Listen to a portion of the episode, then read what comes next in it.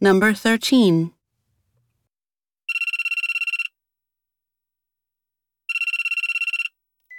Hello. This is Tariq Jones. I'm calling for Miss Rowland. Uh, This is she. I've been expecting your call, Mr. Jones. We're currently processing your order, but we should have it shipped out by tomorrow. That's good to hear. Just one thing, though.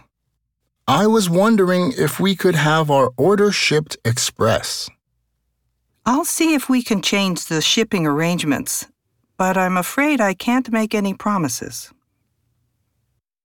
Question. What does the man ask the woman to do?